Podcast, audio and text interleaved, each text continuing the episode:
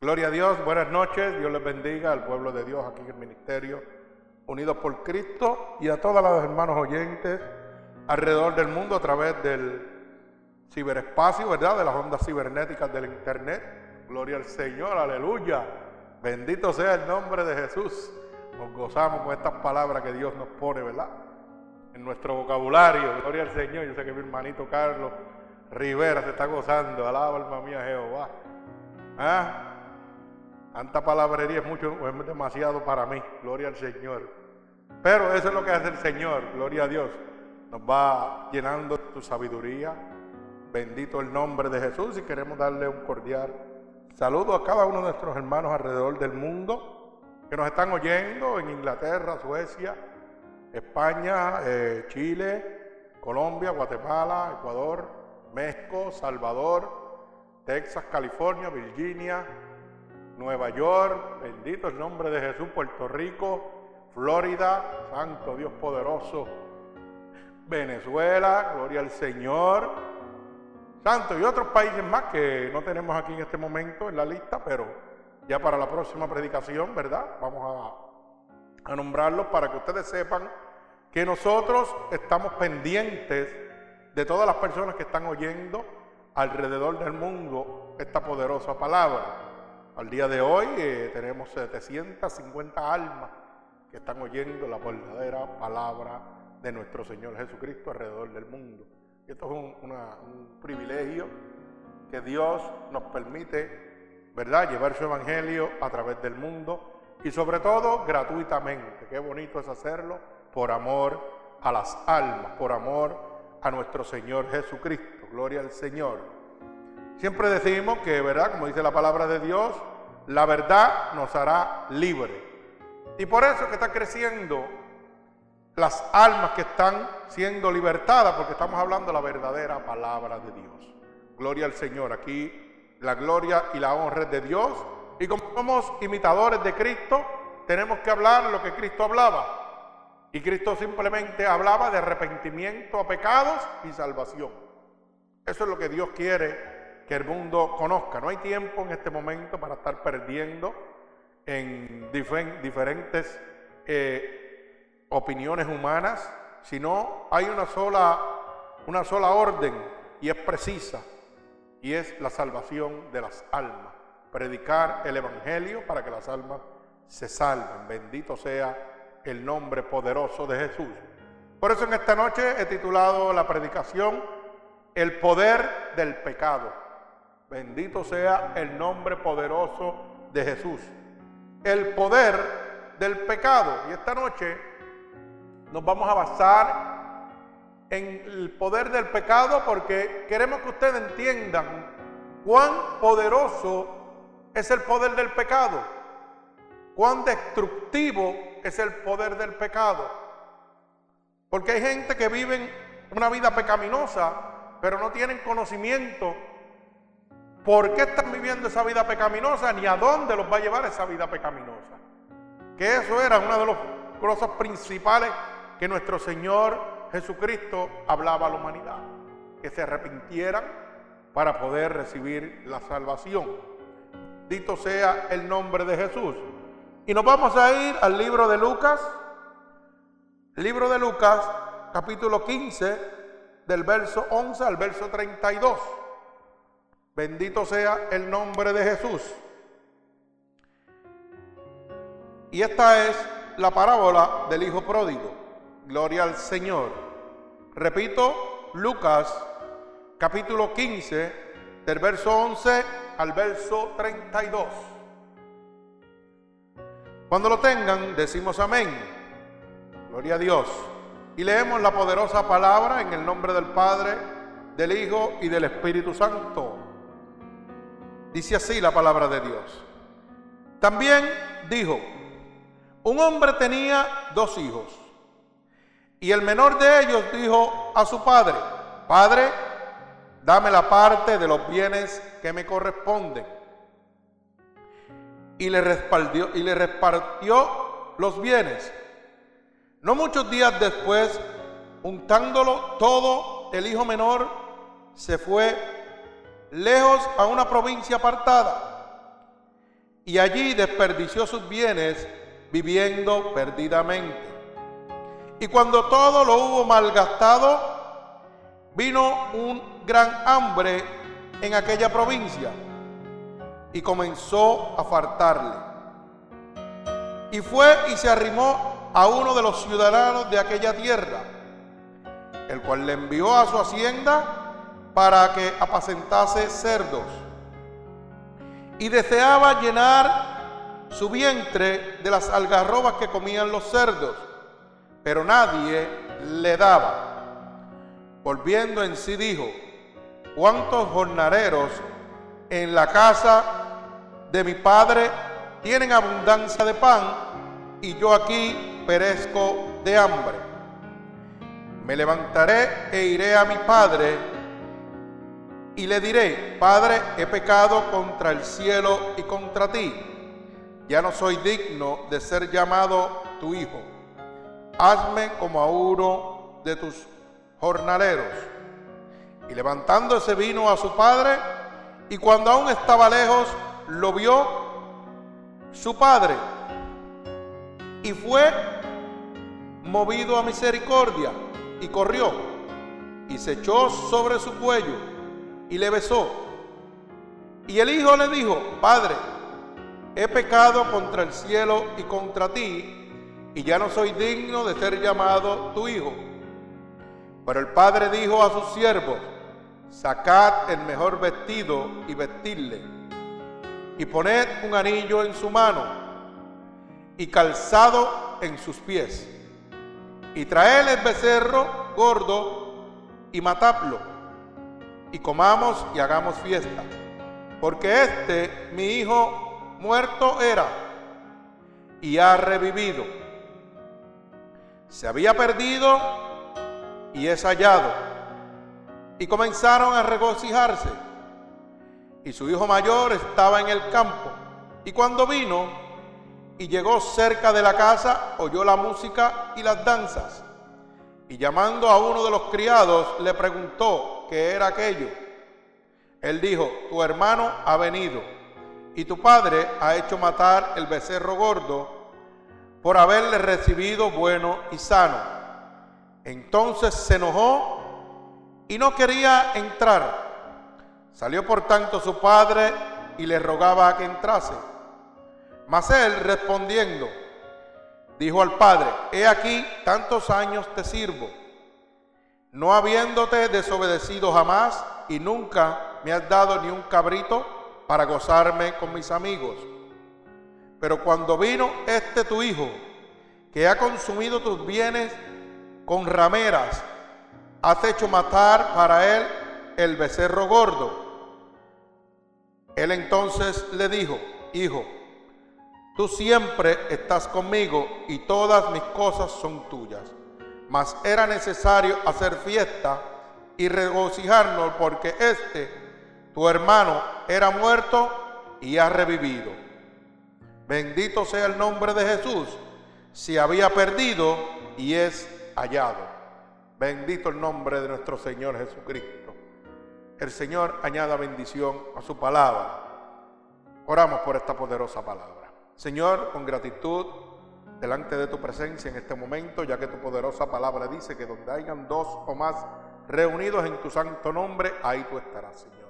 Por eso en este preciso momento, Padre, te pido que esta poderosa palabra salga como una lanza, Señor, en este momento, atravesando todo corazón humillado y contrito en este momento, rompiendo todo yugo y toda atadura en el nombre poderoso de Jesús, para que todo aquel que esté atado en este momento por las acechanzas del enemigo, sea libertado por el poder de tu palabra, porque tu palabra dice que la verdad los hace libres.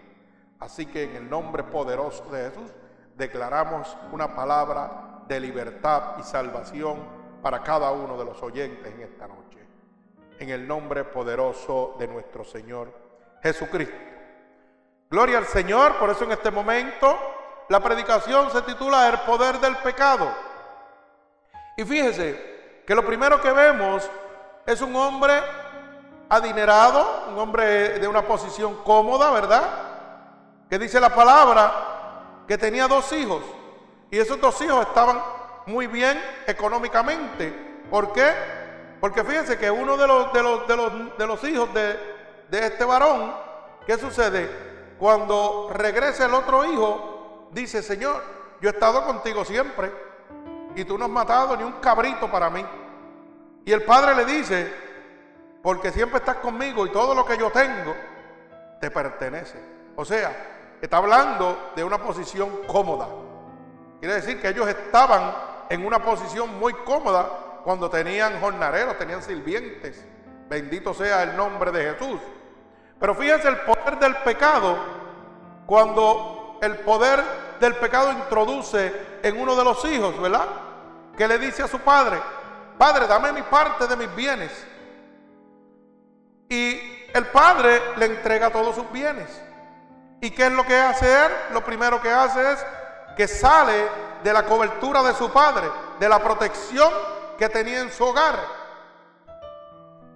A causa de que de que ya se crea autosuficiente porque tiene una autoridad económica. Estaba muy bien porque había recibido toda su herencia. Y dice la palabra que salió a qué? A gozarse sus bienes. Y dice la palabra que gozándose sus bienes con ramera, bebiendo, disfrutando, ¿verdad? Como hacen muchas personas en este momento, que están bajo la cobertura de Dios y de momento dicen, voy a dar una probadita al mundo. Y salen de la protección de Dios. Y como Dios los ha bendecido, tal vez tienen un buen negocio, están económicamente bien. Y salen de la protección de Él. Y como dice, ya yo cogí la parte que me tocaba de Dios, la parte de mis bienes. Me voy a gozármelos al mundo ahora a probar. ¿Y qué sucede? Le sucede lo mismo que le sucedió a uno de los hijos, ¿verdad? De este varón en el libro de Lucas, capítulo 15, verso 11 al verso 32, el hijo pródigo. Pero ¿qué pasa? Dice la palabra que vino una umbría, un momento de, de sequedad, de hambre, de sufrimiento, de agotamiento, como nos sucede a cada uno de nosotros cuando estamos en los brazos de Dios y decidimos irnos al mundo. Estamos en la comodidad, no tenemos ningún problema, estamos muy bien con el Señor. Tenemos situaciones que no se convierten en problemas porque el Señor es el que toma nuestras situaciones en sus manos. Por eso nunca se convierten en un problema. Pero ¿qué sucede? Viene el pecado que es tentador y nos dice, oye, tú estás cómodo, tú puedes servirle a Dios y también venir y compartir con nosotros aquí mira, comparten esta fiesta, mira qué bueno está esto, ven acá. Y uno dice, wow, pero fíjate, no suena mal. Yo creo que Dios no se va a enojar. Yo creo que Dios no se va a enojar. Pero ¿qué pasa? El pecado tiene poder. Tanto poder que hizo que este joven pidiera la parte de sus bienes que le pertenecía para irla a desperdiciar al mundo.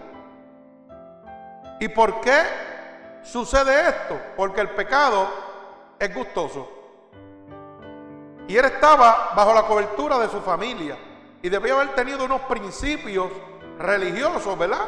Y debía tener unos principios morales, los cuales él preservaba mientras estaba bajo la protección de su padre. Pero ¿qué sucede? La tentación llega. ¿Por qué? Porque nosotros no estamos en una esfera donde no podemos ser tocados. Nosotros estamos en un mundo pecaminoso, el cual podemos ver pero no podemos tocar. Alabado sea el nombre de Dios. Usted está ahora mismo en un mundo pecaminoso que es gobernado por Satanás. Pero cuando usted le sirve a Dios, oiga, puede ver ese mundo, pero no lo puede tocar. ¿Y qué pasa? Viene la tentación a su mente. ¿Por qué? Porque como yo estoy caminando por ese mundo, paso por el ladito, veo el, veo el alcohol, veo la prostitución, veo las cosas pecaminosas que agradan la carne, en mi mente lo primero que viene a mi mente que pone Satanás es, ¿cómo será eso? Yo voy a dar una probadita y no me quiero meter bien adentro, sino nada más chequear a ver qué pasa, a ver cómo es eso, a ver si eso gusta. Porque así que el diablo te lo presenta y te dice, no, no, tú puedes venir y Dios no te va a castigar por eso, no te preocupes. Puedes estar con Dios y todavía con, con nosotros aquí. Tranquilo, dale suave, no te preocupes. Simplemente no hagas lo que a Dios no le agrada. Oiga bien, y entonces tú das una brincadita para el mundo. Suave, sin todavía pecar, pero ya empezaste a caminar por la tentación. ¿Y qué pasa? La tentación empieza en la mente. Pero esa tentación luego se mete al corazón. Y del corazón se convierte en deseo. Y deseo y pasión. Y el hombre es carnar. Y la carne es muerte en Cristo. Entonces, ¿qué sucede? Lo primero que llegó fue el pensamiento. Fíjate que yo paso por ahí, pero caramba, no me atrevo a ir para allá porque tengo miedo de que Dios me castigue. Pero ya ese pensamiento está ahí, el diablo sigue tramando con eso.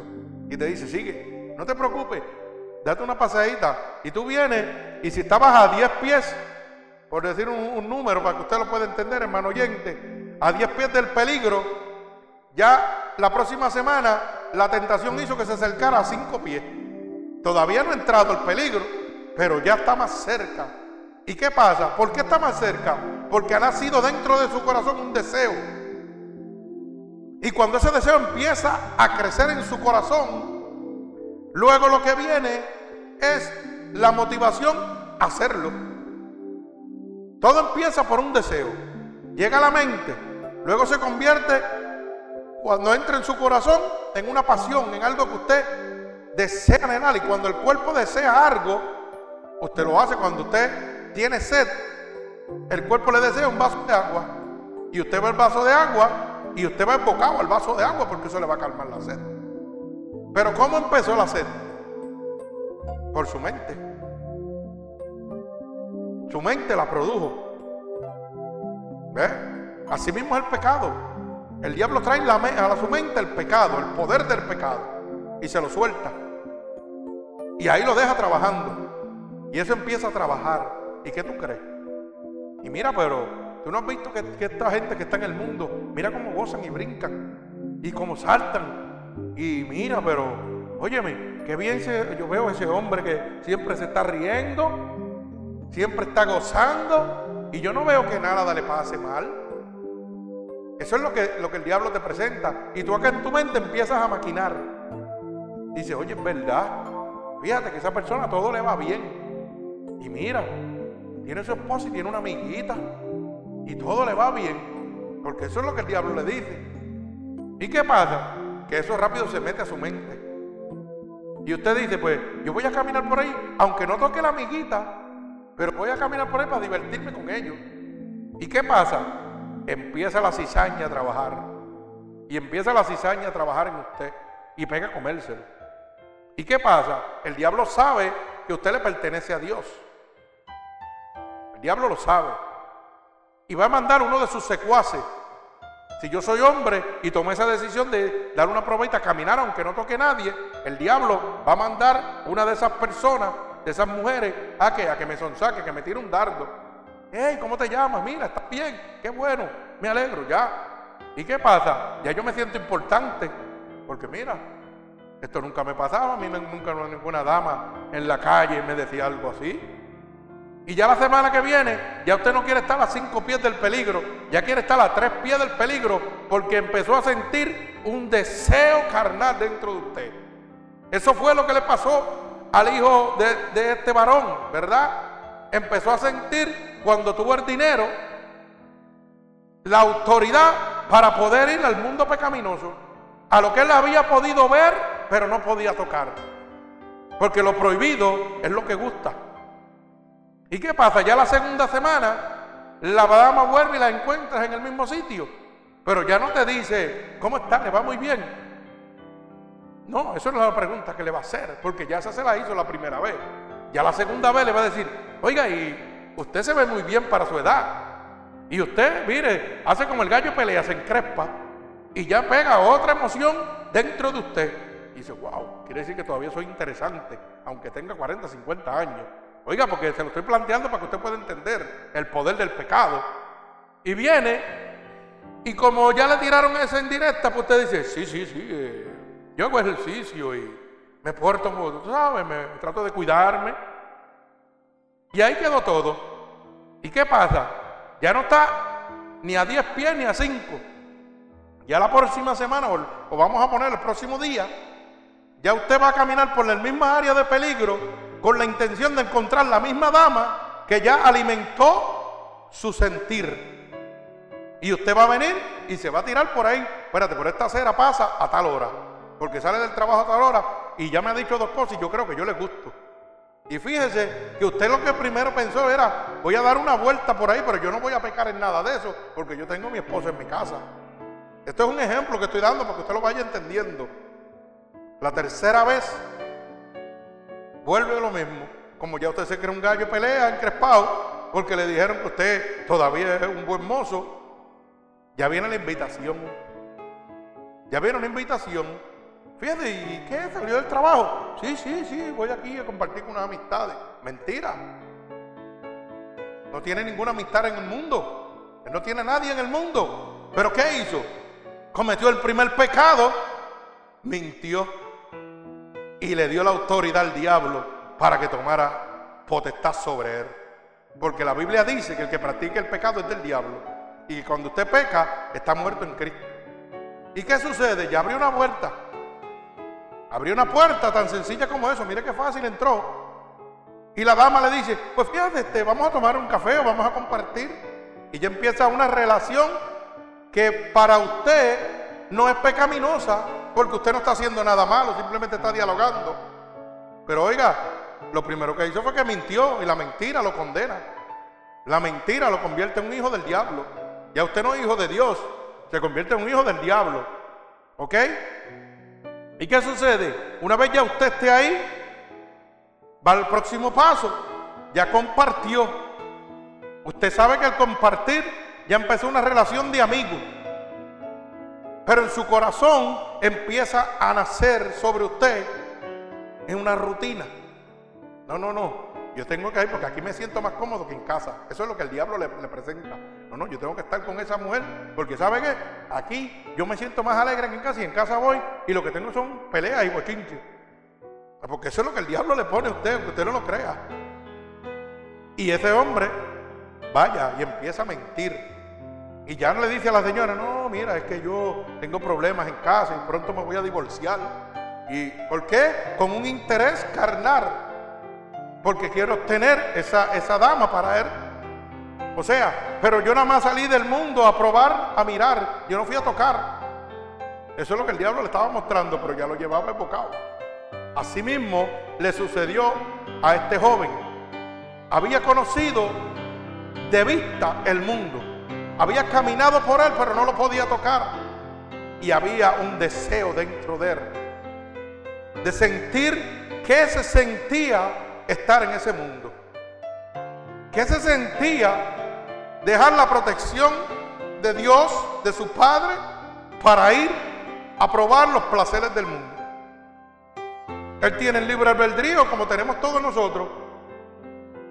Y su padre le dio toda su parte, toda su riqueza. Se la entregó. Y él dijo, pues ahora voy a disfrutar mis placeres, lo que yo siempre he querido en mi vida. Pero ¿qué sucede, hermano?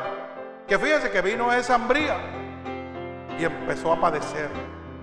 Y gastó todos los bienes, todo lo que tenía, se quedó pelado, sin un solo centavo. Y tanto así, que va donde una persona que criaba cerdos y le dice, oiga, déjame trabajar ahí. Y pegó a apacentar cerdos. Y dice que no deseaba comerse hasta las algarrobas la comida que le daban a los cerdos. Imagínense usted a dónde llegó. O sea, tocó el piso. Después de haber tenido tanta riqueza, tanta comodidad, tanta seguridad, por haber cambiado esa seguridad por un deseo, lo perdió todo. Al nivel de que deseó comer las algarrobas, la comida de los cerdos. O sea, que cuando nosotros abandonamos a nuestro Señor Jesucristo, vamos a ir en un descenso que vamos a tocar el piso. ¿Usted sabía eso? Porque el enemigo de las almas no vino más que a matar, hurtar y destruir. Y le va a suceder lo mismo que este joven. Usted va a tocar el piso. Usted va a tratar de comer algarroba, que eso es basura. Eso es basura, eso es comida de los cerdos. Y llega el momento que usted va también va a exclamar, como exclamó este joven, ¿cuántos jornaleros están mejor que yo en la casa de mi padre? ¿Por qué me habré ido de los brazos de mi padre? Y hay gente que en este momento están viviendo una vida desastrosa por las decisiones que han tomado en su vida. Y yo sé que en este preciso momento están diciendo cuántas personas que le sirven a Dios están mejor que yo en la casa de mi padre. Porque Dios no hace sesión de personas. ¿Cuántas personas, hermanos, están mejor que yo en la casa de mi padre? ¿Mm? ¿Cuánta gente en este momento que tiene su vida destrozada? que están tratando de quitarse la vida en este momento por las acechanzas del enemigo, dirán en este momento, cuando yo le serví al Señor estaba bien. Cuando yo oí la palabra de Dios estaba bien. Cuando yo visitaba la casa de Dios, yo estaba bien. Pero me dejé sonsacar por las acechanzas del diablo, por alguna amistad o alguien, un familiar o alguien que me quiso sacar para que yo probara las cosas del mundo y mire dónde estoy. Pero este es el momento que usted tiene que decir, como dijo aquel joven, volveré a la casa de mi padre. Arrepentido, ¿verdad? Dice, me levantaré, dice el versículo 18, e iré a mi padre y le diré, Padre, he pecado contra el cielo y contra ti. ¿Cuánta gente en esta noche van a decir, Padre, perdóname porque he pecado contra el cielo y contra ti, Señor? Perdóname en esta noche porque sabes qué? He despreciado ese regalo de salvación que tú me diste en la cruz del Calvario. He despreciado esa sangre vicaria derramada en la cruz del Calvario para irme a gozar de las cosas de este mundo. He rechazado ese sacrificio que tú hiciste por mí. Quiero levantarme porque estoy destruido, Padre. Y quiero decirte que sé que he pecado contra ti que he pecado contra el cielo y te pido perdón.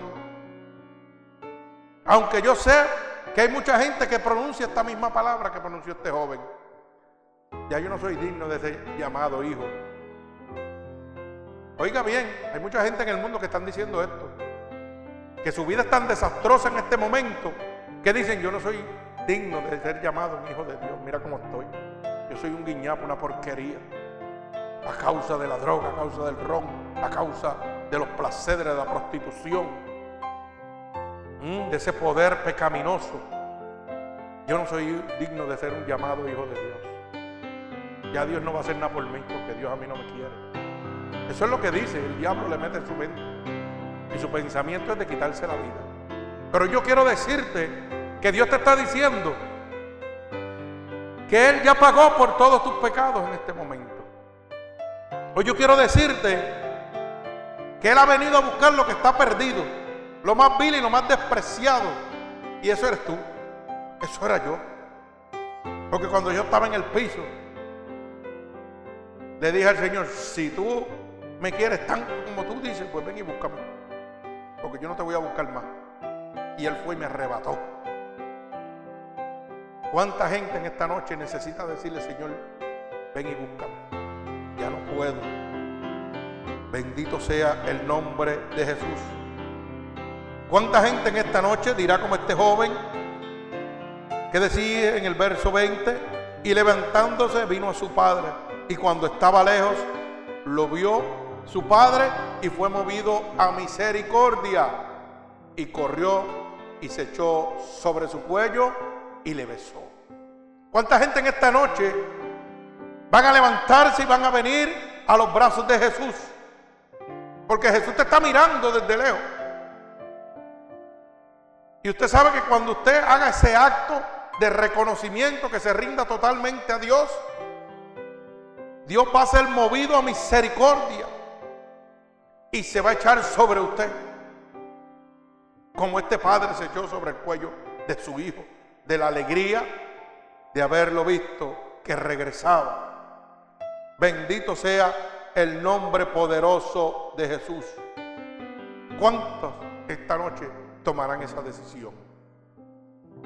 Porque usted tiene que entender cuán poderoso es el pecado. Bendito sea el nombre de mi Señor Jesucristo. Fíjese, ¿por qué esta predicación de cuán poderoso es el pecado? Porque la Biblia dice que el impío es como la oscuridad, no saben lo que tropieza. ¿Usted sabía eso? Por eso es que la gente está viviendo una vida desenfrenada. Váyase al libro de Proverbios, capítulo 4 y verso 19. Bendito sea el nombre de Jesús. Libro de Proverbios, capítulo 4 y verso 19. Mire cómo dice, repito, Proverbios, capítulo 4, verso 19. Dice, el camino de los impíos del pecador es como la oscuridad, no sabe en qué tropieza. Mire cuánto poder tiene el pecado. Oiga bien, mire cuánto poder tiene el pecado que lo seduce a usted de una manera que usted no sabe en lo que está tropezando. Usted va desembocado hacer las consuficiencias que lo llevan el poder del pecado. Lo que usted piensa que es bueno, punto. Porque el pecado se muestra bueno para ser pecaminoso, no se muestra malo. Porque nadie le gusta nada malo, todo el mundo le gusta lo bueno. Porque si yo ando en un carrito bonito, con mucho aro, mucha música, mucho bien bonito, usted lo quiere. Ah, yo también quiero uno de esos. Si yo ando en un ñangarayití, como dicen por ahí, ¿verdad? Un, un cachajito que se está cayendo, que humea, que los sillones están jotos, pues usted, oiga, no lo quiere. No, no, para que para eso mejor ando a pie, me voy en el carro público, o cojo un tren, o cojo una guagua. Eso es lo que dice la gente. Porque así es el pecado, pero así mismito es el pecado. Usted sabe que aquel carro que está lindo, bonito, precioso, el hombre lo monta con la intención de qué? De seducir, de llamar la atención. Con esa es la intención que el, que el hombre del mundo monta un vehículo tremendo, con mucho, mucho aire, mucha música, mucha pintura, con tal de presumirle a las damas para conseguir su objetivo. Y fíjese que nosotros, lo, vamos a poner nosotros cuando estábamos en el mundo, también deseábamos eso.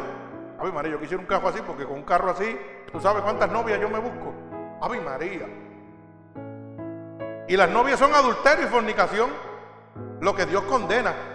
Pero el diablo te lo presenta, fíjese, eso es subliminal. Te presenta un vehículo precioso donde tu mente lo que va a, preparar en tu mente es que vamos a buscar novias por ahí con ese carro. Con ese carrito yo me busco tres o cuatro novias a la misma vez, porque no hay nadie que se resista. Pero con el, hermano que tiene los sillones jotos, que bota humo por mofle, que no tiene aire, muchachos, ahí no me busco nada. Olvídate de eso, eso yo no lo quiero. Pues entonces mi corazón y mi vida van detrás de qué? De lo bueno, no van detrás de lo malo. Y así es el ser humano en este momento. Todo lo bueno lo desea. Y el pecado, para mostrarse pecado, tiene que producir lo bueno en su vida. Tiene que mostrarse que es bueno. Porque óigase, en este momento la Biblia dice, Efesios 6:10, que el que gobierna el presente siglo es Satanás. Por eso es que el mundo está degenerado totalmente. Hoy ahora mismo todo lo, lo que es malo ¿Verdad? Como dice la Biblia, lo bueno lo llamarán malo y a lo malo lo llamarán bueno. Y eso es lo que está sucediendo en este momento. En este preciso momento en el mundo entero está sucediendo eso. Todo lo que es condenado por la palabra de Dios, eso es el último grito de la moda. Eso es lo mejor. Y todo el mundo va detrás de eso. Por eso es que usted ve que usted le habla a una persona, mira, Dios te ama, Dios te quiere. Dios quiere la salvación para ti. Y la gente te dice, ah, sí, yo lo sé, pero tú sabes que ahora no. Tal vez más tarde. Deja que yo esté un poquito más viejo, todavía estoy joven para eso. Y viene el vecino y te dice, papi, hay un tremendo party con cuatro orquestas y después de las orquestas ya tú sabes lo que hay. Ya tú sabes que todo el mundo es, mire, cogemos para acá lado e inventamos cualquier cosita y cada cual se lleva uno para su lado. ¿Y qué sucede? Eso es lo que vamos para allá. ¿Por qué? Porque la carne es pecaminosa, la carne le gusta eso. ¿Mm? Y usted cometió adulterio, cometió fornicación, aparte de las chocos mentiras, aparte de las bojacheras que cogió, aparte de la vida destructiva que usted tomó la decisión de hacerlo en ese momento. Pero el diablo no le mostró la consecuencia de eso. ¿Por qué? Porque el impío es como la oscuridad, no saben lo que tropieza. Usted se va porque usted no sabe nada, nada de lo que está pasando. A mí nadie me dijo que si yo adulteraba me iba para el infierno.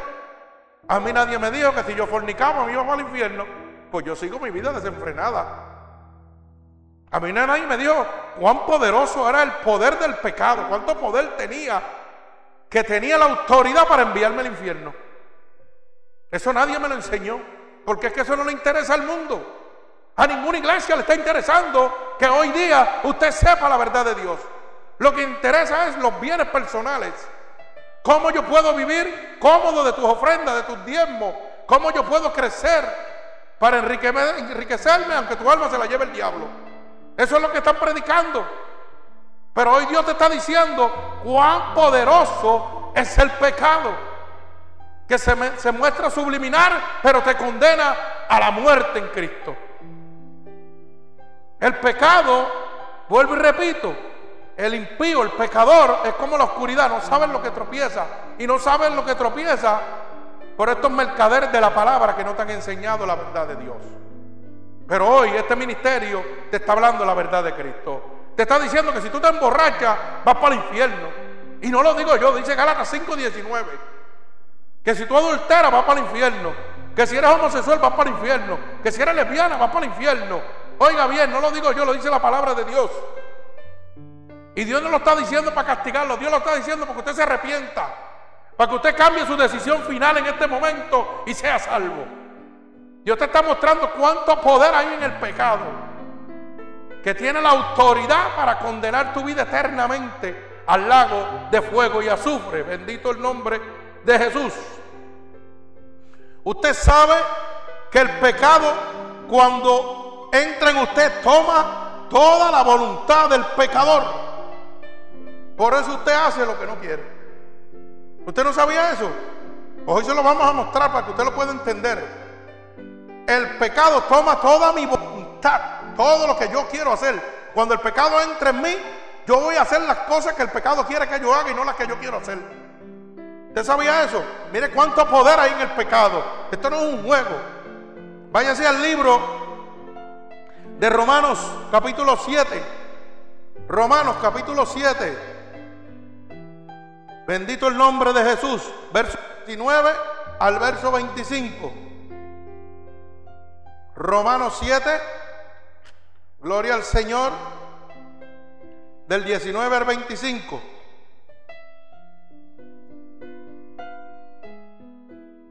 Alabado sea el nombre poderoso de Jesús. Fíjese, para que usted pueda entender bíblicamente cómo el pecado toma toda su voluntad. El pecado hace con usted lo que él le dé la gana. Una vez el diablo lo toca a usted, oiga, usted se convierte en un hijo del diablo y va a hacer con usted lo que a él le dé la gana. Mire cómo lo dice el libro de Romanos, capítulo 7, verso 19 al verso 25. Mire, porque hago el bien que, que quiero, porque no hago el bien que quiero, sino el mal que yo no quiero. Eso hago. Si hago lo que no quiero, ya no lo hago yo, sino el pecado que mora en mí. Oiga bien, está súper claro. Mire cómo lo dice. Si hago lo que no quiero, no lo estoy haciendo yo, dice la palabra de Dios, sino el pecado que mora en mí. Mire cuánto poder tiene el pecado que lo puede hacer a usted hacer lo que usted no quiere hacer. El pecado no juega. Ese es el alma más poderosa del diablo. Así que dice el verso 21, así que queriendo yo hacer el bien, hallo esta ley, que el mal está en mí, porque según el hombre interior me deleito en la ley de Dios. Pero fíjese como dice el 23, pero veo otra ley en, en mis miembros que se revela contra la ley de mi mente y que me lleva cautivo a la ley del pecado que está en mis miembros. Alaba alma mía Jehová. Usted ve lo que le estoy diciendo. Cuando el pecado empieza a meterse a su corazón, oye, le toma el control de sus miembros, de todas sus partes. Y empieza el deseo el deseo de la carne, que es pecaminosa. Y por eso es que dice que yo no lo quiero hacer, pero siento algo, esa piquiña que me lleva a hacerlo. Voy a probarlo y voy para allá. Sí, porque es así. Y esa piquiña es el placer. Eso le estoy diciendo pequeña porque usted lo puede entender, ese, ese deseo, esa tentación. Usted sabe que hay veces que usted va a unas máquinas y las ve y dice, wow, ¿cómo se sentirá eso? Esa raíz, ¿verdad? Se ve emocionante. Y usted va en el piso sin montarse en la raíz, empieza el deseo a comérselo por dentro. ¿Y qué usted hace? Viene la mente y le dice, ay, si esa máquina se daña y, y yo me mato. ¿Verdad? Pero viene otra parte y le dice, ah, déjame probarlo, porque después me pongo viejo y a lo mejor nunca lo puedo probar. Y yo veo que esta gente gozan. Pues así mismo es el pecado. Usted lo ve que la gente goza, pero no está mostrando la otra parte, que es la condenación. ¿Y qué pasa? Que llega un momento donde usted dice, ay, olvídate de eso, me voy a montar en esta máquina, me voy a dar ese gozo. Así mismo sucede en el pecado. Cuando el diablo te dice, mira, está aquí. A lo mejor después no va a tener otra oportunidad. No te preocupes si eso después tú le pides perdón a Dios. Y a lo mejor como Dios es misericordioso, Él te va a perdonar, no te preocupes. Y tú vienes y dices, ah, pues la voy a probar. Déjame coger esta dama y llevármela. ¡Pum! Y te fuiste por el deseo, ¿verdad? Por eso dice, vuelvo y repito, pero veo otra ley en mis miembros que se revela contra la ley de mi mente. O sea, la ley de la carne va contra la ley de qué? De la mente, de lo que tú has aprendido de Dios, de lo que Dios te ha inculcado en su palabra. La carne brinca por encima del conocimiento, del pensamiento humano. El deseo es más poderoso que el conocimiento. ¿Usted sabía eso? Alaba alma mía Jehová. El deseo es más poderoso que el conocimiento.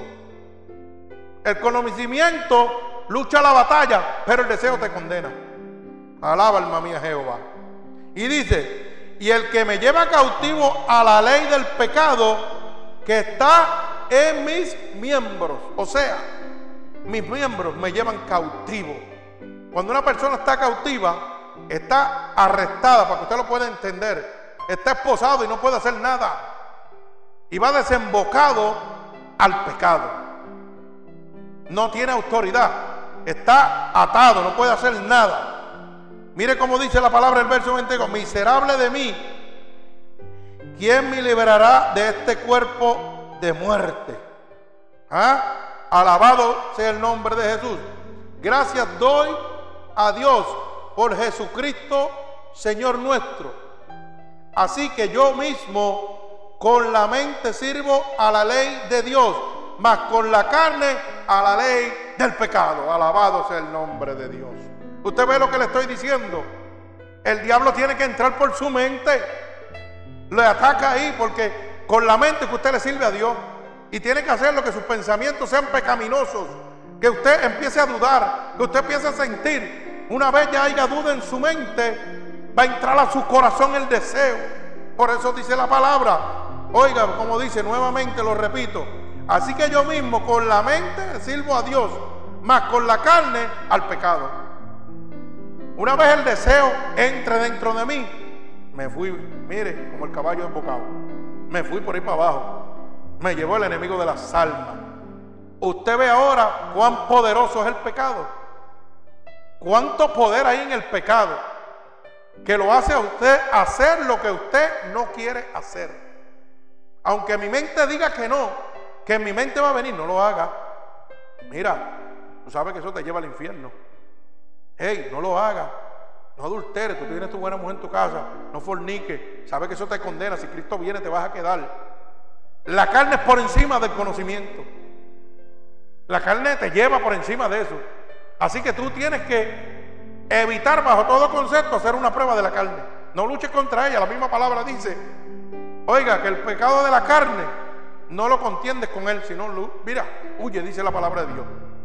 No contiendes con la carne, dice el Señor. ¿Verdad? Gloria al Señor Jesucristo. Alabado sea su nombre.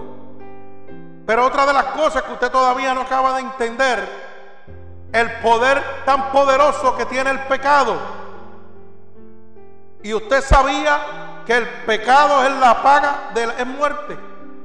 ¿Usted sabía eso o no lo sabía? Porque hay gente que no lo sabe. Por eso es que pecan. Porque la gente no sabe que la paga del pecado es muerte. Por eso es que van y adulteran, por eso es que se bojachan, por eso es que fornican, por eso es que hacen la vida pecaminosa que llevan. Porque nadie le ha enseñado que eso los condenan a la muerte. Para ellos es normal. Por eso la humanidad hoy en día, cuando se ha levantado esta ola de, de personas del mismo sexo casarse, en todos los estados de Estados Unidos y muchos países del mundo, ya eso es una ley normal para que tengan derecho. Y cuando usted le pregunta a una persona que es heterosexual, que no, no tiene ningún vínculo con esa persona, dice, oh no, pero eso está bien porque la ley lo aprobó. Esa es la contestación que te dan. Eso está bien porque la ley la aprobó. Fíjese, y está tan perdido esa persona que está cometiendo ese acto de entrelazarse hombre con hombre y mujer con mujer, como el que le está diciendo está bien. Porque esa persona no sabe en lo absoluto cuál es la paga del pecado. Por eso es que se complace con los que lo hacen. Mire cómo dice Romano 6:23. Bendito sea el nombre poderoso de Jesús. Romanos 6:23. Alabado sea el nombre de mi Señor Jesucristo. Fíjate cómo dice, repito, Romanos capítulo 6, verso 23. Porque la paga del pecado es muerte, mas la dádiva de Dios es vida eterna en Cristo Jesús, Señor nuestro. O sea, hermano, que si usted esta noche no sabía que el pecado lo condenaba a usted a muerte, hoy lo está sabiendo. Hoy usted se está enterando. Así que apunte bien ese verso. Romanos capítulo 6, verso 23 que dice que la paga del pecado es la muerte. Ya no es tan ya no es tan gustoso, me parece, como la gente cree que pecar es bueno. Ay, no, yo tener dos mujeres más buenas. Ay, qué rico es. Chacho, me fui con unos panas y nos embojachamos. Y ¿sabe qué? El pana conoció una amiga y la amiga buscó a tres más y hicimos una orgía. Porque eso es lo que sucede con el pecado. Y no se fue uno, se fueron diez o quince y cometieron una orgía. Y si usted va al libro de Gálatas 5:19 dice que los que practican orgía no heredan el reino de Dios, van para el infierno. Gálatas 5:19 dice que el que se embojacha va para el infierno. Que el que es mentiroso va para el infierno. ¿Ah? Que el que comete actos lascivos va para el infierno. Que el que fornica va para el infierno. Que el adúltero va para el infierno. Oiga bien, Alabado sea el nombre de Jesús. Además, búsquemelo en Galatas 5.19. Póngame Galatas 5.19 para leerlo, para que no digan que el ministerio unido por Cristo está hablando de su boca. No, no, no. Dios quiere que usted sepa que los que practican tales cosas como las que vamos a leer ahora van directamente al infierno. Para que usted entienda ahora cuán poderoso es el pecado, cuánto poder tiene el pecado. Porque la gente habla del poder de Dios, pero no habla del poder del pecado.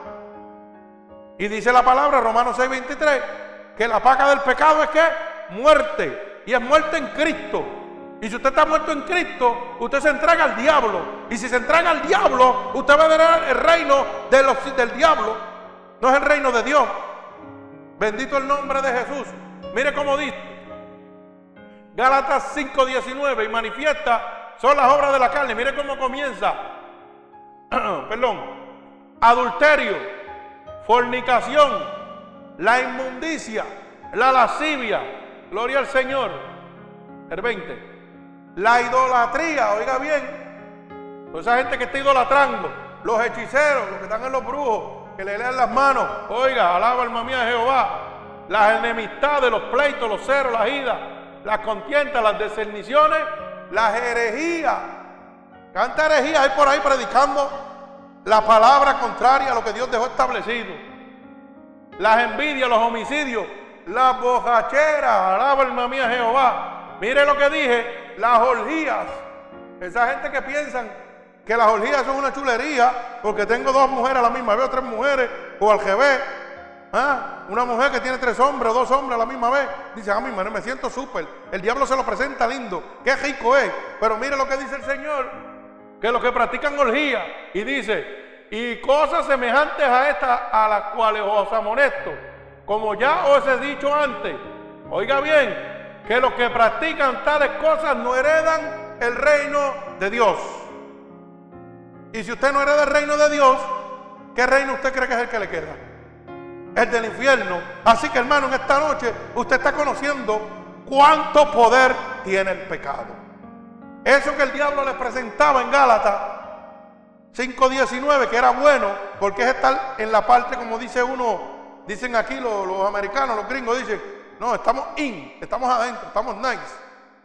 Estar en el mundo, en las cosas del mundo, eso es una chulería. El Señor te está diciendo hoy que ese es la muerte. Una muerte en Cristo totalmente. Te está diciendo que todo lo que el diablo te presenta, ese pecado, tiene el poder de destruirte para la eternidad. Alabado sea el nombre poderoso del Señor. Usted sabe que el pecado es un corruptor por naturaleza. O sea, el pecado daña las cosas, lo que corrompe. El pecado es un corruptor por su naturaleza. La única naturaleza, el único motivo que tiene el pecado es destruir. Y un hombre infectado, para que usted lo pueda entender, cuando la palabra de Dios dice un hombre, se refiere a ambos, hombre y mujer. Y dice la palabra, un hombre infectado por esta lepra mortal puede pasar la mancha a miles de personas en el mundo. Un hombre solo, uno solo, infectado con esta lepra mortal del pecado, puede pasar esa mancha del pecado a miles de personas en el mundo. ¿Usted sabía eso? Bendito sea el nombre de Jesús. Porque el pecado es un corruptor por naturaleza. La naturaleza de él es destruir. A lo que vino el diablo, matar, hurtar y destruirse a su naturaleza. El diablo no viene más nada. El diablo no viene a bendecirlo. Cuando el diablo te dice, mete una mentira para que te economice dos o tres pesos y no le pagues al gobierno, y tú lo haces, caíste en el juego el diablo. Cuando el diablo te dice, hey, métete una mentirita aquí para que el gobierno te pague más taxes. Tú, y tú la metes, caíste en el juego el diablo. Porque él es un corruptor de naturaleza. Hay gente que viene y mienten, y mientan en papeles para economizarse unos chavitos y no pagarle al gobierno y que le sobre más. Yo no sé en qué cosa. Pero oiga, ¿usted está bien con Dios? Yo le hago esa pregunta. Yo no sé por qué Dios me está dando esto. Pero hay gente que coge un papelito y para economizarse, pagarle al gobierno, yo no sé en qué, en taxes o en contribuciones o lo que sea, como quieran llamar. No ponen la verdad y están mintiendo. Y otros le dicen, no, yo lo hago por ti. Ay, santo, alaba alma mía Jehová. Pero usted es tan corruptor como el otro, porque usted lo sabía y está engañando al gobierno. Ay, santo alaba alma mía Jehová. Entonces, ¿cómo es el asunto? ¿Cómo está el asunto? Bendito sea el nombre de Jesús. Mi alma alaba al Señor. Usted sabe que el que encubre su pecado no prospera jamás. ¿Usted sabía eso? Oiga bien esta palabra con esta culmino. Para que usted entienda cuán poderoso es el poder del pecado. Cuando yo encubro, cuando yo tapo el pecado, cuando yo lo adorno para que la gente no se dé cuenta. Alaba alma mía Jehová. ¿ah? No prosperaré jamás. Voy a dar dos pasos que Dios me bendijo, pero después voy para atrás. Así que tenga cuenta lo que está haciendo. Alaba alma mía Jehová. Esto no lo digo yo. Esto lo dice Proverbios 28:13. Lo dice bien claro. Bendito es el nombre de Jesús. El hombre de Dios no puede encubrir su pecado. A veces pecamos y, creemos que nadie lo va a saber. Ah, no, calladito, no te preocupes. Yo lo voy a hacer y nadie se va a dar cuenta. Pero Dios dice que nada les oculto. Dios dice que nada les oculto. Oiga bien lo que le estoy diciendo. Yo no juego con Dios y si Dios me está diciendo esto es porque algo está pasando. Y hay cosas que arreglar. Bendito el nombre de Jesús. Así que el que tenga oído que oiga lo que el Espíritu le dice. Gloria al Señor, mi alma te alaba. Mire cómo dice Proverbios 28, 13. El que encubre sus pecados no prosperará. Mas el que los confiesa y se aparta alcanzará la misericordia de Dios. Alaba alma Hermano, esto es una palabra demasiado de clara. Y esto es para mucha gente que en este mundo el diablo le dice, ah, no te preocupes, haz eso que el gobierno tiene chavos, el gobierno tiene muchos millones, olvídate de eso, eso no es nada. El gobierno tiene chavos, pero ¿tú sabes qué dice la Biblia? Que para estar conforme con la ley de Dios, tiene que estar conforme con la de la tierra primero. Hay cosas que no nos gustan a nosotros, hay cosas que a nosotros no nos gustan. Porque la, ver, los chavitos que están en el bolsillo se me van.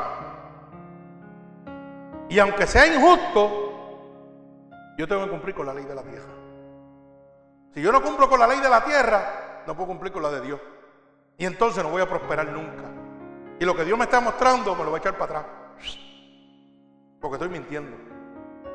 Esto no está fácil. Esto es una cosa seria lo que estoy hablando. Bendito el nombre de Jesús. Alabado sea el nombre de Dios. Bendito sea el nombre de Jesús. Dios es poderoso, pero el poder del pecado también es poderoso. Con cualquier cosita, el diablo te engaña y tú caes como un tonto. Pero qué lindo que esta noche Dios está hablando de cuán poderoso es el pecado, el poder del pecado. El pecado es astuto, se muestra subliminar, se muestra buenísimo, sabroso. Y dice, esto no te va a traer consecuencias, no te preocupes. Eso es lo que el diablo te dice. Pero la Biblia te está diciendo lo contrario. Y la palabra de Dios no se contradice. Dice que el que practica el pecado es de quién? Del diablo. Primera de Juan 3.8, apunte para que no se lo olvide. Primera de Juan 3.8, el que practica el pecado es del diablo. Le pertenece al diablo, no hijo de Dios. Así que todo el mundo que está diciendo, que hijo de Dios y estaba cometiendo actos lascivos, provocándose, ¿ah? adulterando, fornicando, mintiendo, evadiendo impuestos, alaba alma mía Jehová, hoy se condenó al infierno, por si no lo sabía. Hoy se condenó al infierno. Pero ¿sabe qué? Todavía tiene un chance. Porque primera de Juan 3.9 dice, pero para eso vino el Hijo de Dios, para deshacer las obras del diablo para perdonarte, para que tú seas libre y te conviertas en un hijo de Dios nuevamente. Aunque usted se haya apartado, como hizo este joven rico, que desperdició todo su bien y se tiró el mundo al desperdicio, todavía su padre estaba en su casa con los brazos abiertos. Y dice la palabra que cuando él se humilló y dijo, y volveré a la casa de mi padre. Oiga bien, tuvo que humillarse, se arrepintió de los pecados que había cometido. Dice que su padre fue movido a misericordia. ¿Y qué hizo? En vez de castigarlo, oiga, hizo matar un becerro. Le puso nueva vestidura. Le dio un anillo. ¿Usted sabe cómo lo trató? Como si fuera un rey. Porque estaba muerto y había vuelto a nacer. Y así mismo Dios en esta noche va a ser contigo si tú te rindes a Dios en esta noche. Si tú le dices al Señor, Señor, yo no conocía el poder del pecado, porque fui engañado por esos mercaderes de la palabra, como dice tu palabra. Nunca me dijeron cuán poderoso era el poder del pecado y cuál era su causante, cuál era su naturaleza, que era matar, hurtar y destruir mi vida. Robarme el reino de los cielos. Nadie me habló de eso. Nadie me habló que si yo me emborrachaba, yo me iba para el infierno. Como este siervo tuyo me está hablando a través de tu palabra, Padre. Nadie me dijo que si yo adulteraba, que si tenía mujeres, teniendo mi mujer en mi casa, me iba para el infierno. Nadie me dijo que si yo tenía relaciones sexuales sin casarme, fornicaba por ahí, como si fuera el gigolo del mundo, porque el mundo me decía, ah, no, tú lo puedes hacer, tú, no estás casado, tú puedes acostarte con quien te dé la gana por ahí. Nadie me decía que yo me iba a ir al infierno. ¿Ah? El diablo sí me decía, no, no te cases, convive con esa mujer, olvídate de eso, no hace falta que te cases. Si después que estén ahí, olvídate del gesto, estás adulterando, estás fornicando, tiene una mujer que no es tuya y estás teniendo relaciones con una mujer que no es tuya. Bendito el nombre de Jesús, nadie me lo decía. ¿Ah? Nadie me decía que si yo cometía actos lascivos me iba a ir al infierno. Que si yo cometía orgía, como dice el mundo, chacho, vamos por una fiesta, que hay tres mujeres y te vamos a meter un cuarto a ti solito con esas tres mujeres y te vas a hacer el super macho del barrio. Nadie me decía que eso me iba a condenar al infierno. Al igual que las mujeres también. El diablo le dice, no te preocupes, aquí hay dos mujercitas más, prueba. A lo mejor los hombres no te han te han dado la satisfacción, pero pruébate una mujer. Pruébate una mujer, ven, Vete para el cuarto y te emborrachaban. ¿eh? Y de momento como que las piernas te flaqueaban. Y ahí probaste por primera vez en tu vida una mujer con mujer, con hombre con hombre. Y empezó tu vida pecaminosa la destrucción. Porque nadie te dijo que eso te llevaba al infierno. Nadie te lo dijo. Pero lo probaste. Porque eso es el oín de la fiesta y del mundo. El diablo eso es lo que te presenta. Y si no, te dice, hoy, pues dos mujeres y un hombre. O dos, dos hombres y dos mujeres. Y olvídate lo que sea. La cosa es pasar la noche bien. Mañana no cuenta. Porque estábamos borrachos. Eso es lo que el mundo te presenta. Pero Dios esta noche te estaba diciendo. Y te lo sigue diciendo. Que eso te condena al infierno. Te convierte en un hijo del diablo. Primera de Juan 3.8. Que practica el pecado es hijo del diablo. Le pertenece al diablo. Aquí no jugamos. Aquí hablamos la verdad como tiene que ser. Bendito el nombre poderoso de Jesús. Nadie te había dicho cuánto poder tiene el pecado, que es capaz de enviarte de una sola probadita al infierno. Oiga bien, mire cómo se lo estoy poniendo diminutivo. Porque la gente, como le gustan las cosas diminutivas, el diablo te dice, una mentirita piadosa, eso no es nada. Pues yo te voy a decir que un pecadito piadoso, pequeñito, te condena al infierno. Con un simplemente darle una probadita al pecado, te convierte en un hijo del diablo y estás condenado eternamente. Y el Señor viene como ladrón en la noche. Tú no tienes tiempo en este momento para estar haciendo probaditas. En una probadita te puedes quedar. Todas las profecías se han cubierto. Estamos por la gracia de Dios. Así que bienaventurado todo aquel que Dios ha sacado del lago cenagoso y lo mantiene en este momento ¿ah? en la luz de la salvación, en la eternidad. Bendito el nombre de Jesús. Bienaventurado todo aquel que ha lavado sus vestiduras, que ha oído la verdad de Dios, que ha oído que el pecado es contaminoso, que destruye. Bendito el nombre de Jesús que ha oído que es un corruptor, un corruptor que te lleva a la muerte y que su única naturaleza es llevarse a miles de personas. Por eso es que el pecador te invita a que tú peques. Porque un hombre que está infectado con el pecado mortal puede pasar esa mancha del pecado mortal a miles, a millones de personas en el mundo. Bendito sea el nombre de Jesús. Pero hoy el poder de la palabra de Dios te está haciendo libre. Hoy Dios te está hablando cuánto poder tiene el pecado. Pero yo quiero que tú sepas que el pecado tiene un límite. El poder de ese pecado es limitado. Porque llega hasta donde llega la sangre de Cristo. Hasta ahí llega el poder del pecado. Cuando llega la sangre vicaria derramada en la cruz del Calvario de nuestro Señor Jesucristo, ahí culmina el pecado. Ese es su límite. De ahí no puede pasar. Así que en esta noche, hermano oyente, tú conoces a través de esta palabra cuánto poder tiene el pecado que tú habías sido engañado toda tu vida. Pero hoy eres libre por el poder de la palabra de Dios. Hoy no puedes decir que no conoces cuánto poder tiene el pecado y por qué tu vida está así.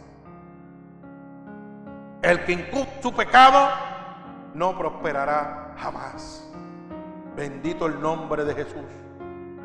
Así que por el poder de la palabra de Dios, yo voy a levantar un clamor y una oración para todos nuestros hermanos oyentes alrededor del mundo y aquí en el templo, que han oído en esta noche cuánto poder tiene el pecado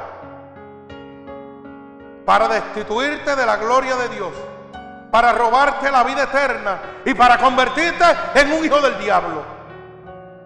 Sacarte de un hijo de Dios para convertirte en un hijo del diablo. Casi nada tiene poder el pecado. Así que, bendito el nombre de Jesús. Vamos a orar en este momento. Señor, con gratitud en este momento estoy delante de tu bella presencia, Padre. Y yo he dado todo lo que tú me has dado en esta noche, Padre. Le he enseñado a tu pueblo cuánto poder tiene el pecado, Señor. Para que tu pueblo en esta noche cambie su decisión final. Se arrepientan en este momento y tú los recibas como el padre recibió a su hijo en la parábola del hijo pródigo. Un hijo que se fue al mundo y se apartó de su padre. Pero cuando dio con lo último, con el suelo, con el piso, que estaba destruido totalmente, dijo, y volveré a casa de mi padre. Y ese padre, Señor, que era un hombre carnal, se movió a misericordia. Hizo matar el becerro grande, le puso nuevas vestiduras y le puso un anillo. Con ese anillo certificaba que ese era su hijo amado. Yo te pido que en esta noche, Dios, tú hagas lo mismo con cada uno de estos oyentes alrededor del mundo. Que han sido atados por el poder del enemigo, por el pecado, Señor yo te pido que tú te muevas a misericordia, Señor, porque tu misericordia sobrepasa todo entendimiento. Yo te pido, Señor, que como hizo aquel padre que mató el becerro, abras tú las puertas de los cielos en esta noche, Señor. Le ponga las nuevas vestiduras a cada uno de estos hermanos alrededor del mundo que han oído el poder del pecado y que se están arrepintiendo en este momento tú le pongas unas nuevas vestiduras, porque tu palabra dice que si alguien está en ti, nueva criatura es. Las cosas viejas pasaron, todas son hechas nuevas, Señor. Y te pido, Espíritu Santo, que como aquel padre le puso un anillo para certificar que ese era su hijo amado, yo te pido que tú los visites con tu Santo Espíritu, Señor. Que tú los selles con la unción de tu Espíritu Santo, certificando, Señor, que cada una de estas personas que han abierto su corazón en esta noche están arrepintiéndose y viniendo a ti nuevamente, Señor.